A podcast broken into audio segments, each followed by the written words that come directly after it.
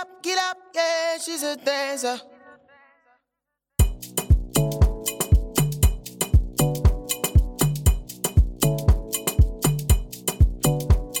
Willkommen zurück zu Split, der Tanzpodcast mit Aisha und Leila.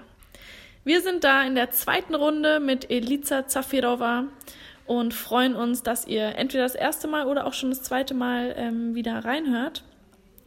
Wenn ihr die erste Folge noch nicht gehört habt, dann ist es hiermit ein Aufruf oder eine Bitte eigentlich oder ein Muss, sich die erste Folge anzuhören, weil es einfach ein essentielles Thema ist für jeden Tänzer, jede Tänzerin, egal aus welchem Stil und egal äh, auf welchem Level.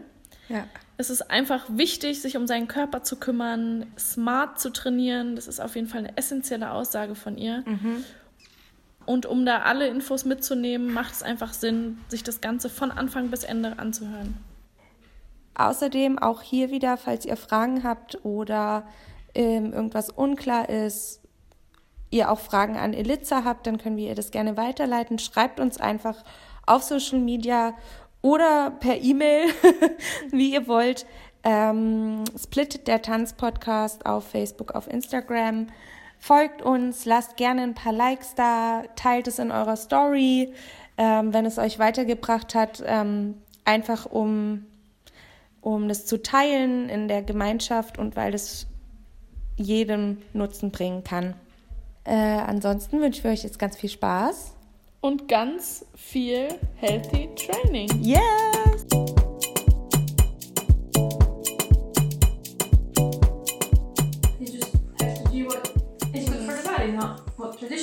Because when tradition was created, there was not so much of knowledge, knowledge there was not so much of logic put behind, which is physiologically um, or built. research.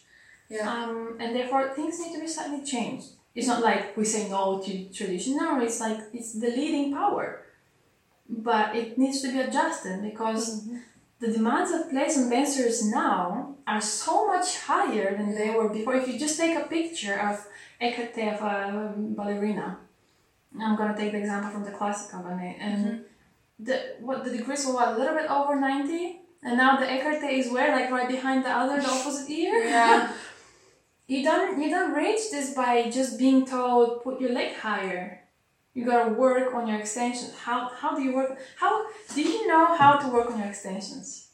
Do you know how to improve develop in, if you have to use it in any kind of modern technique with all the tilts and out of axis position, but you still have to hold your leg up. Like there are groups of muscles which need to be adapted Uh-huh. to hold this angle. And it's not just implementing the thought that you have to work harder, you have to know how to do it. But you don't know how to do it because there is somebody who's supposed to tell you, who's to teach you. Yeah. Our biomechanical work, which takes place in a different stage than classical training, modern training, contemporary, takes 15 20 minutes out of the routine of technique training.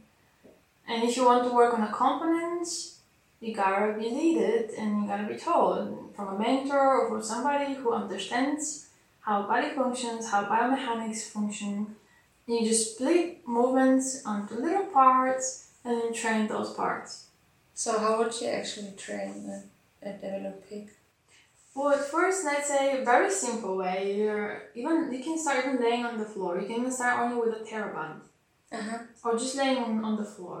And what you have to do is, um, let's say you're lying on one side for a floor bar, and um, you're lifting um, up your, your feet up to passe, then you're lifting your knee up, and then you're extending. Correct. So this is quite a, quite easy. Yeah. Because you have put most of the weight down on the floor. So when you repeat this many, many, many, many times, let's say I don't know, double digit, no more than 20 Mhm. on a, on like on sets like three sets of what twelve.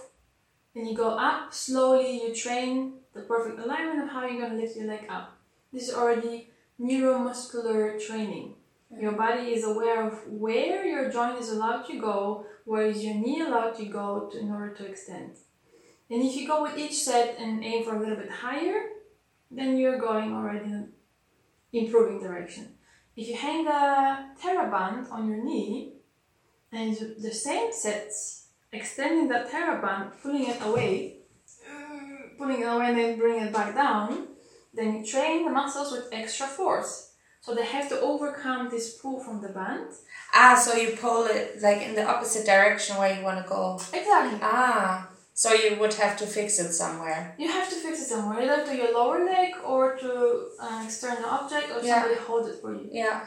You can do the same in the front, in laying down on the floor. And you again attach the elastic, let's say, on the bar or on the leg of the bar, and then you pull your leg up. You put the elastic, you extend up wherever you go, whichever direction, and you come back down. Yeah. And then you're exerting automatically extra force for your muscles, which you support to be to move that big long leg, which actually weights something. Yes. So by training the muscles in a lying position, you already train only the weight of your own leg. By training in lying position with a TheraBand, you train, let's say, double the weight of your leg. So the muscles which are supposed to lift up the leg, they can handle more weight than the leg itself. Yeah. Therefore, weight training is good to do when one is able to lift from a deadlift, even dancers, one and a half time their weight, they're fit to go. So weight training, simple deadlifts, this is doing magic. And, and then the same thing you do in up straight position. You just start by halfway, lifting up, passe, lifting off the knee without extending, coming back down. Again, detaching, attaching the toes from the knee, detaching, attaching. So these muscles here, which are performing the contraction, lifting of this whole weight halfway, it's already an exercise. Start extending out. Again, passe, detach, extend. I don't know how many times. Three sets again. 10, 10 between eight and ten times would be great. And then you do the same with a TheraBand. So TheraBand, pull it out, come back down. So it's like a little bit of strategy up there. It's one single component that you're improving, but Yeah. improving the muscles which are holding your legs. Yeah, of It's pretty much what all you need to do because legs are doing most of the work, right? Mm. So it's Yeah. all it's very little. It sounds complicated, but it's not. You just have to make it clearly written down, make it in a little plan, which takes Break no it more down than to- fifteen minutes. Yeah. And just have trained your muscle. You stretch it in the opposite direction. You open up those muscles, you let them rest, remind them how long in they are, like five, six seconds, and then you're fine. And you do this what, two, three times a week? I would bet that maximum three weeks and then the capacity would be already different. Wow. Well, in the screenings, in dance health screenings, I do, we test, like, say, how far your joint allows your leg to go up when you hold it by yourself and when somebody else is pulling your leg or pushing your leg. So you basically use no muscles, it's just a passive stretch. And the thing is, many dancers have huge difference between where they hold the legs with their own muscles and where the joint actually allows the leg to go. Yeah. This is the thing. Injury. This plays role in the injury prevention. Back to the question: How do you prevent your dancers from injury? Well, go and do basic dance health screening. Know where the capacities are. Know that they have to work and catch up on 30 degrees of difference between passive and active hold of their legs. How are you gonna work on this? And the same exercises, they're very simple. Yeah, yeah. And then you, when your dancers kick their legs up to their ears and can hold their legs there with their own muscles, they're not gonna get uh, dysplasia in their hip. They're not gonna get overstretch of the tendon or the hamstring. They're not gonna get injured They're gonna because the neuromuscular system already knows that this is capacity and it's in control. That's where you're safe, no? When you are in control and Yeah. you know where in control you work, because if you just kick your legs around, you just also with landing from jumps, if you just land in any kind of alignment, your knees are going to pop out at some point. Yep. Been there, done that. Tell me. What would you say about um, the point of the foot? Would you say when you're grown up, there's nothing you can do anymore? Or would you say, because I have a really, really bad foot, like mm-hmm. when you stretch your leg? Mm-hmm. Like the alignment of the foot, foot yeah. itself. Modern feet. Yeah. So the question is because I'm training a lot the f- my feet, mm-hmm. But I have the feeling it's not getting any better. So would you say the alignment one stops when you're grown up, or would you say It's harder to um, modulate yeah, because then the bones and the cartilage are a little bit harder. yeah, Aging makes us stiffer, Yeah. and therefore it's a little bit harder to uh, change the shape of the joints when Yeah. we're a little bit um, in age over 25 because we all more or less develop and still keep growing until age of 25 and this is also very personal. Some stop earlier some a little bit later. But it's a little harder than to change the whole shape. Mm. bone wise because the structure of the bones is uh, still soft at younger age. And once it gets a little bit harder then it's also harder to modulate it. Mhm. you can still work on it but the improvement will be slower or much more much in decreased uh, impact than if in at younger age. That's why in let's say in russia in their uh, professional schools they really go and work for increasing the joints of the dancers the capacity of the joints e- each joint because they're so soft and they can bend them around Yeah. and stay there. Hold it. Oh, that's interesting. Do you think ballet training is organic and natural for the human body or for the physique? Originally, it was not made the way it is exaggerated now. Uh-huh. Back in the history, if you look at the very first ballet book, it was not first position. It's not as it is right now. So it was made this way because people always try for perfection. Yeah. But um, I think I would just repeat myself when one works with their own capacities, then the body will not be injured, the body will be healthy Yeah. because then it will, it will not be pushed over the limits. So the body should not adjust to the technique, the technique will be adjusted to the body. Mm-hmm. And this will be like the smarter way to work. Did you personally have ever like had to struggle with any cliches or stereotypes that are put on dancers? I had to go through different stages, I must say. um, I was always trying very hard, but there was always something missing.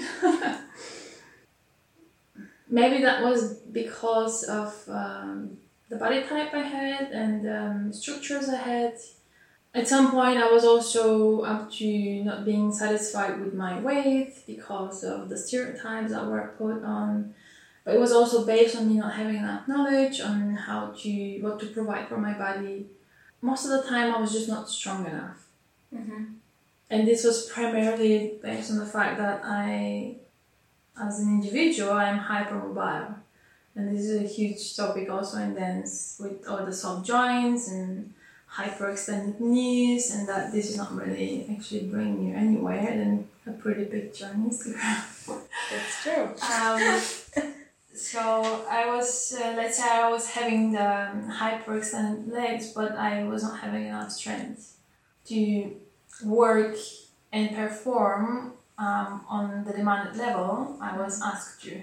So if this is a stereotype that I was supposed to perform on a certain level, I was not.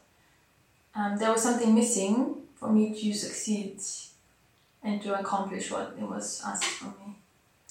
At what point did you realize that you wanted to change something or supply yourself with the thing that was missing? When um, I was uh, having multiple injuries. because I realized I'm not. Uh, I was always training something on the side. I was always doing uh, extra Extra work. extra work either in the dance studio or in the gym, but I was just not um, having the um, the right guidance, so to say.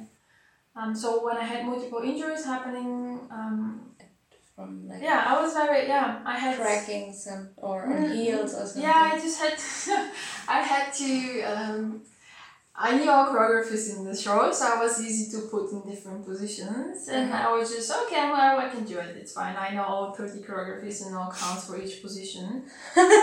and um, because we had to dance with these non dance costumes, which were just created to be pretty but not usable and not Yeah. really functional.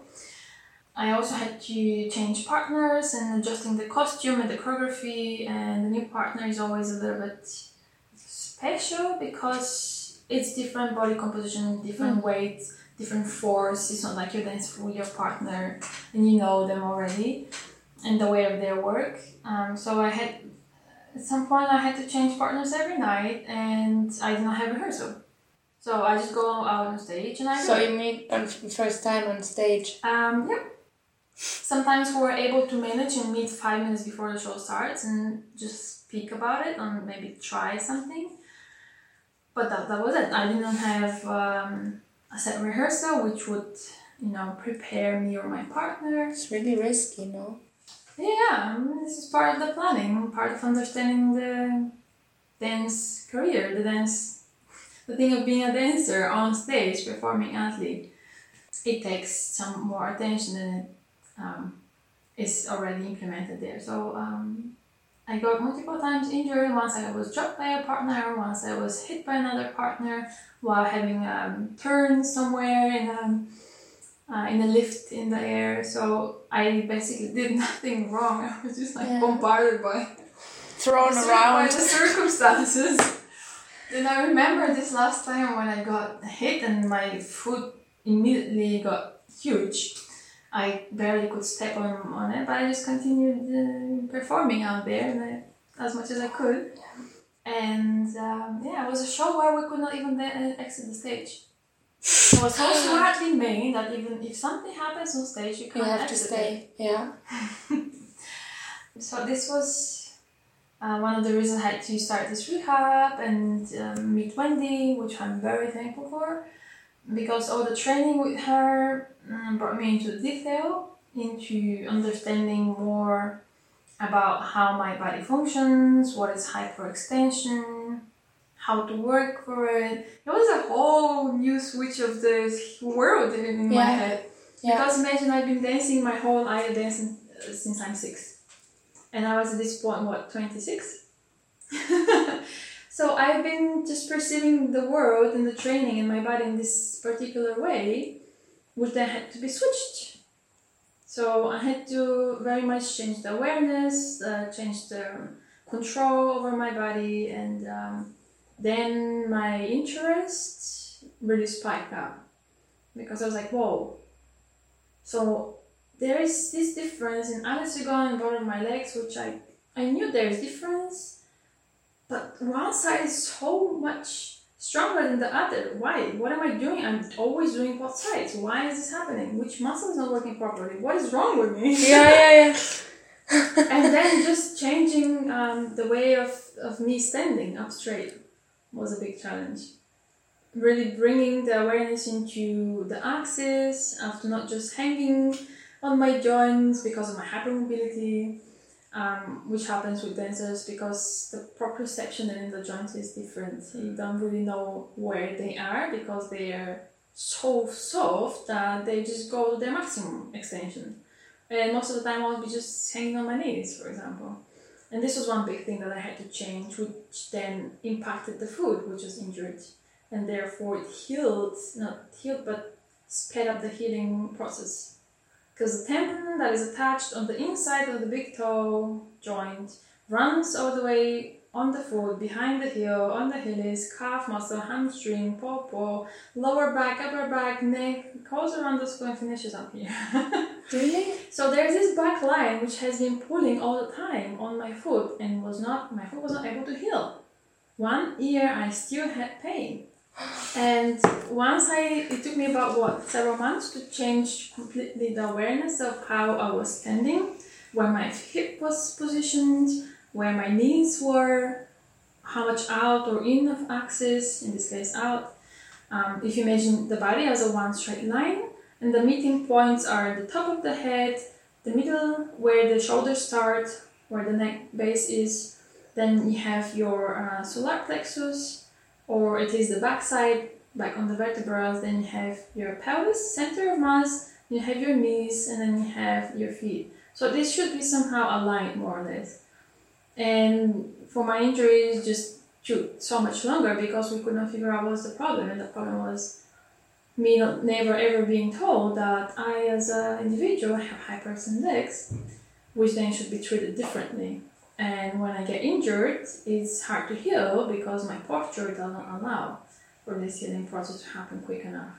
And so it took a lot of thought process to get these things somehow into control and from there on to train smartly not just hardly but smartly and to figure out also differences in my body for my size left and right and to uh, work on more um, self uh, self self control without mirror because we also rely a lot on mirror.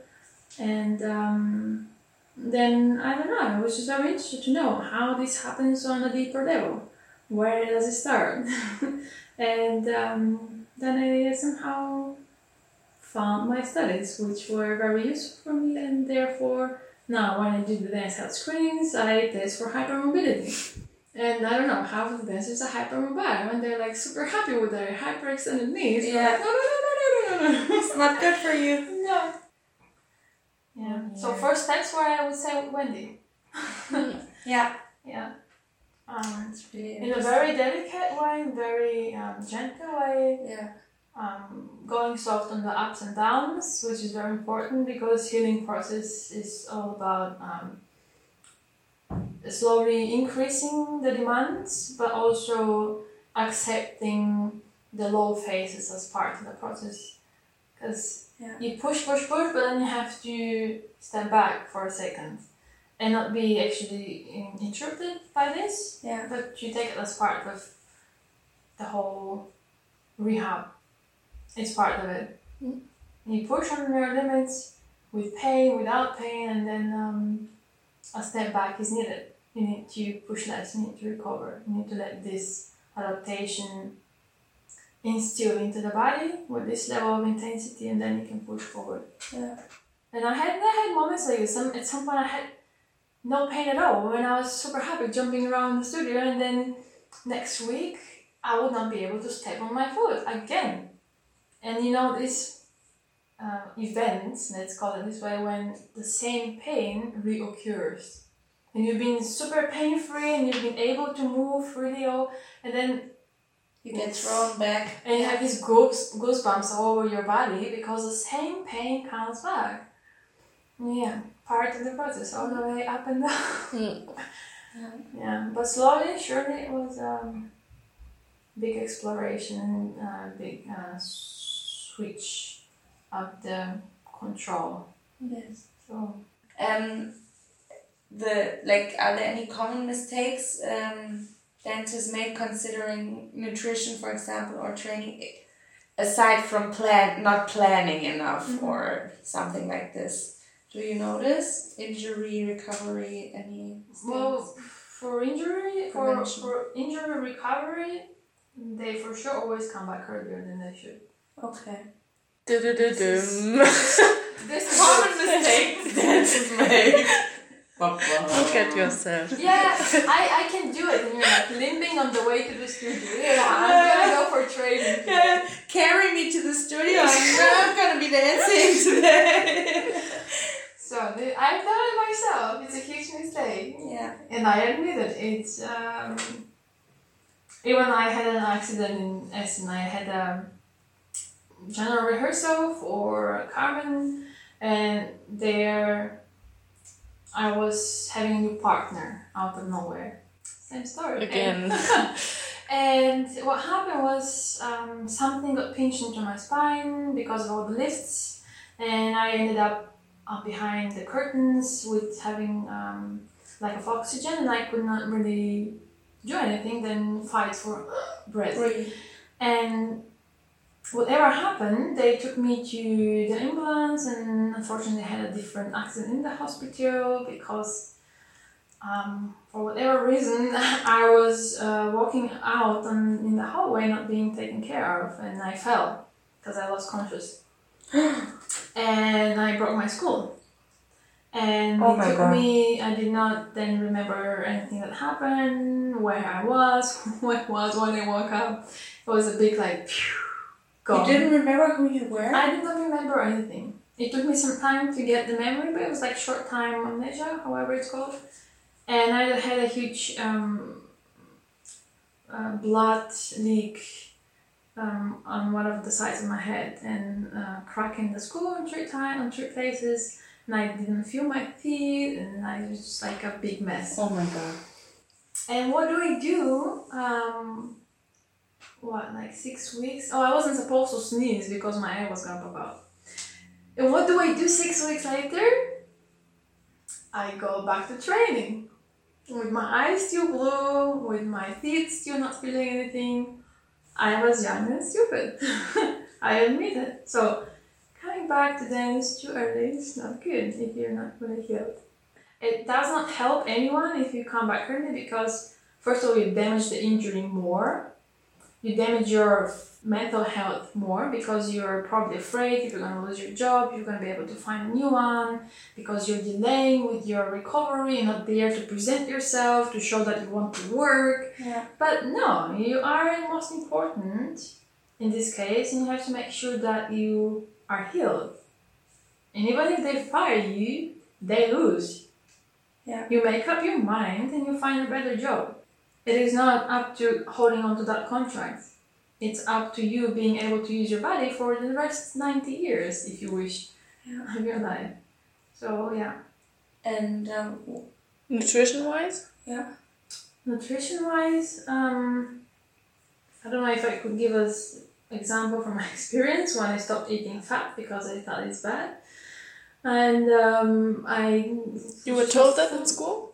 I was not taught at school, but it was like a myth running Yeah. around. Know, I was like, Everyone like fat, I'm not gonna eat fat. Yeah. Hell no. I was eating like rice and spinach and, or I don't know, whatever that was out of um, reach of fat as macronutrient. And um, I lost a lot of weight. I was feeling, yeah. This is working. yeah, finally I found the, the good way. But then I was not like my hormonal balances were out. My brain was not functioning well. I was in fog most of the time because the brain itself is fat. Yeah. Just put it this way. Hormones they depend on fat. And me intaking non-fat at all was a huge um, determination for my body and for my career itself because I was on stage and I would not be able to react quick enough. I was using fog. And once I changed this, I, I could memorize the steps from the first time. I could perform them from the first time. I could just, my brain was all working again. was, um, yeah, another big mistake. Fat is a good thing, sugar not. so, um, yeah, really being careful with nutrition choices. Whoever chooses to eat meat or not, it's their own choice. Meat is still energy, is um, creatine that needs to be delivered to the body through some animal um, elements, but it's not that you know it's gonna turn down your career. You can also survive with meat. You can survive on plant-based diet. You can survive. Okay, I'm not so much about vegan because also vegan now the vegan products are a little bit tricky out there. And if you go to the store, you may get more chemicals than actual food. That's why it's a bit. mm. Always Um, have to double check yeah, if it's, it's, it's hard to find good stuff. Yeah. It's hard to find even even I am eating normal food. I eat everything pretty much without sugar. But if you turn around, the packages there is always sugar Yeah. and any kind of E, and it's so hard. It's so hard to find plant-based milk Yeah. which is free free of stuff. Were we made to eat all that sugar some years ago when we were living in caves? Were we made to eat that, all that sugar? And because body processes and evolution, they cannot catch up on all of that stuff that is sold, which is now in our reach. If we do not take it, we're not gonna really suffer from it. But because it's so easy to take, we just make the choice to have it. Yeah, Instead of less thinking and- effort. Yeah. thinking of the consequences that we're actually causing by this, by the little dis- decisions we make all the time. So, but nutrition is always very individual, and you have to It is individual. take yeah. your You time can't to put- experiment. No, no. and We can't put everyone into the same matrix. Yeah. Not at all. No. Is there a way to fasten the healing process? Um, Butter. Active, active, ex- active except for butter. Yeah. Active recovery. Um, so water treatments, hot, cold, hot. What you said already. Visualization. Ah, this mental training. Mhm. Yeah. You can also imagine now it's a big thing because lots of studies again were done. Time passed until everything was proved, but um, it is proven that you can control your thought pattern and visualize yourself, or as a healthy dancing individual in this, or imagine just the healing process itself. You can go and research how your muscle fiber looks like, how your tendon looks like. You can see then uh, MRI or X-ray or whatever, you can imagine for yourself that this thing is healing. You can just concentrate, put this vibration, this energy into the process, and make it happen. It's just still a little far away from our daily life, but it's Yeah. something that is there. There are many, many books written on this, just for even for goal achievement. Hmm. Um, so active recovery, the water, the mental training, you can see what kind of supplements you can take. Usually is like vitamin D because we're all the time in studios and everything is just keeping us away from the normal sunlight. Yeah. And vitamin D helps the recovery process. And for example, I, with my experience, had about 11 from vitamin D levels in my blood, and the average minimum was between 13 and 50. Oh my god. And I did, I did this blood test, and I was told that I should immediately go and get some vitamin D. Yeah. Mm, yeah, so nutrition I think plays a role in this, and um, lifestyle also. Planning when your time off will be. I need to go out. I'm a dancer. I need to go out and stay in the sun, no matter what. I'm gonna read a book. I'm gonna just lay down. It's my time. I need sun. So somehow things need to be combined. Um, so this would be more of maybe injury prevention, but also the healing processes depend on those vitamin levels. I think they're always like correlated. Yeah. The healing process and the prevention. Yeah, is- another aspect for the healing process must be the understanding from your, um, let's say, boss if you're working in a company or if you're at school, that you have their support, that they make sure that they check up on you, that you feel that you're part of the community and not that you are somebody who is left behind. Mm-hmm. And just trying to you know catch up with the rest. Because this is what also happens in my own experience.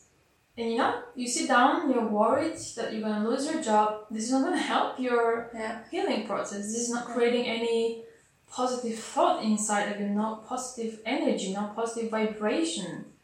We are 90% water maybe a little less water is very easily affected by vibration hmm? the vibration comes from whatever influences outside or inside, external or internal. So whatever vibration you create in your body is going to run you. Therefore, good support from your social circle is important. Emotional support, friends, family. Support means so much. Yeah. It means so much. I it's very individual. Some people don't even have family to support them Yeah. and all you need is maybe somebody to tap your shoulder and say, "Hey, you're doing a good job. Keep, Yeah. keep up." Everyone has individual has different story, and this must be also taken under consideration. And uh, even if you don't belong to a company, you belong to some kind of social circle that you have chosen for yourself, and their support is there to actually help you in moments which are somehow low for you. Everyone Yeah. has low moments and hard moments in life. So last question because it's ten past six already. We have to we have to let you go. Oh, no! Yeah. It's so So, yeah, yeah. Uh, so just, but this is very important. Like I find for all the dancers out there, and also like uh, I don't know, sports people, how you find a good physiotherapist. How do you recognize?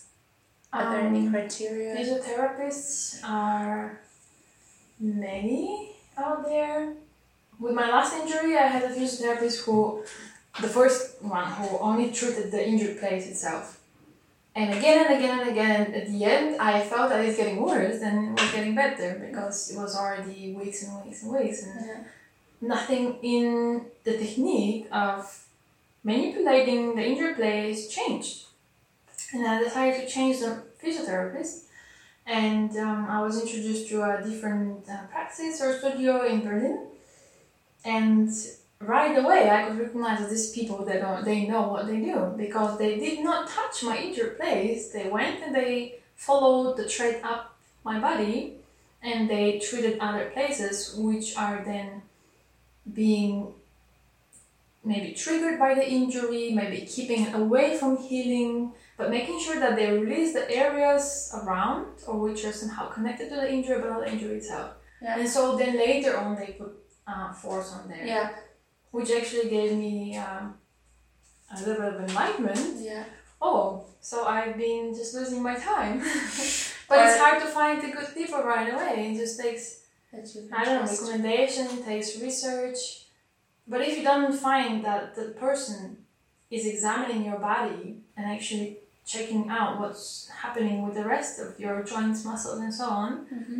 and only treats the muscle or the tendon or the joint, whatever is injured itself, then maybe something is not. It's not holistic in a kind of sense. Yeah. I was even asked what I eat and what my routines are when I was changing the physiotherapy. Yeah. Very. Um, So gave me also a little bit of motivation to keep the healing and the recovery process. Because otherwise, you just get mm, demotivated and think it's never gonna go away. if you don't see uh, the Improvement. yes Improvement. yeah, yeah. thank you Progress is not there, then. And um, it was, I don't know, I thought it's fine in the beginning, but then I realized it's not, no it's not getting any better. so One last thing.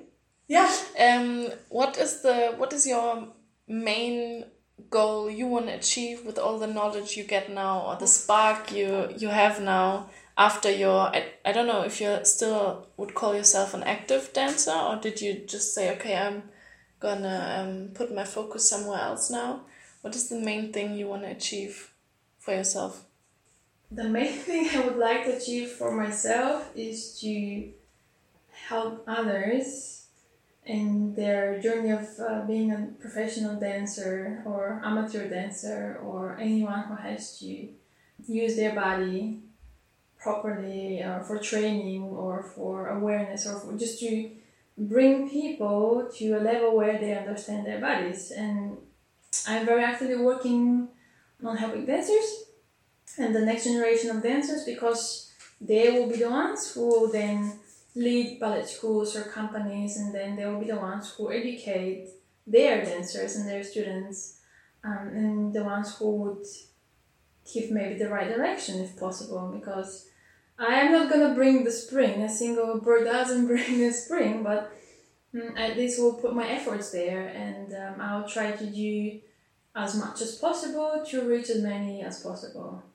Um, either through the Ballet Universe company that I started with the Dance Health for dancers, or with the book. I'm, I've, I've written a book, uh, ebook, like a guide for dance teachers, also to understand dancers' mentality, their um, psychical development throughout different stages of, let's say, uh, adolescence, puberty, then professional, then after career. Um, it's a lot of uh, detailed work and a lot of information that is missing from our own education. So if I could bring something even with a little book like this, I would be happy. yeah